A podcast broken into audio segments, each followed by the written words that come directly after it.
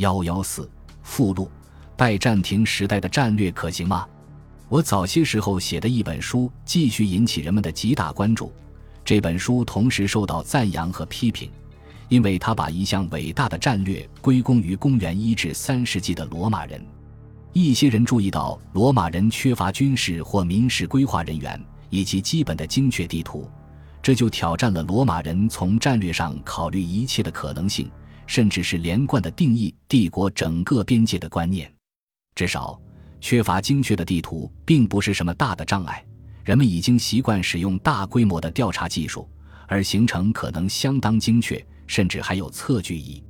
至于罗马和拜占庭时期更大的战略可行性问题，争论的焦点在于如何定义战略。怀疑者显然把它看作一种基本的现代官僚活动，是明确计算和系统决策的结果，注定要有同样的系统应用。他们坚持强调地理知识的重要性。甚至暗示这一战略与被怀疑为伪科学的豪索费里安地缘政治之间的某种联系。我认为，战略不是像棋盘游戏那样调动军队，而是要理解敌对势力的整个斗争，因为他们根本不需要考虑空间维度，就像武器和对策之间的永恒竞争一样。事实上，如今战略中的空间维度被相当边缘化，在某些方面，它一直都是如此。正是敌对势力的斗争产生了战略的矛盾性，这与日常生活的常识性线性逻辑截然相反。在战略上，矛盾是普遍存在的。坏的道路是好的，因为使用它们会令敌人意想不到，胜利被过度扩张而转变成失败。更多时候，结果是相同的。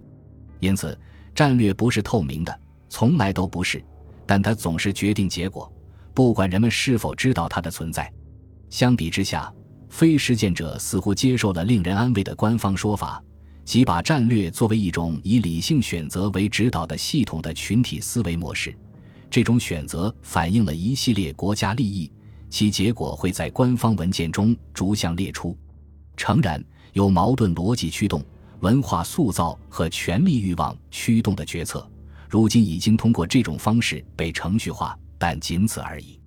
战略实践也不是任何人都可以应用在任何地方的技术，它始终是整个文化的表现。因此，在这本书中，我试图唤起拜占庭的战略文化。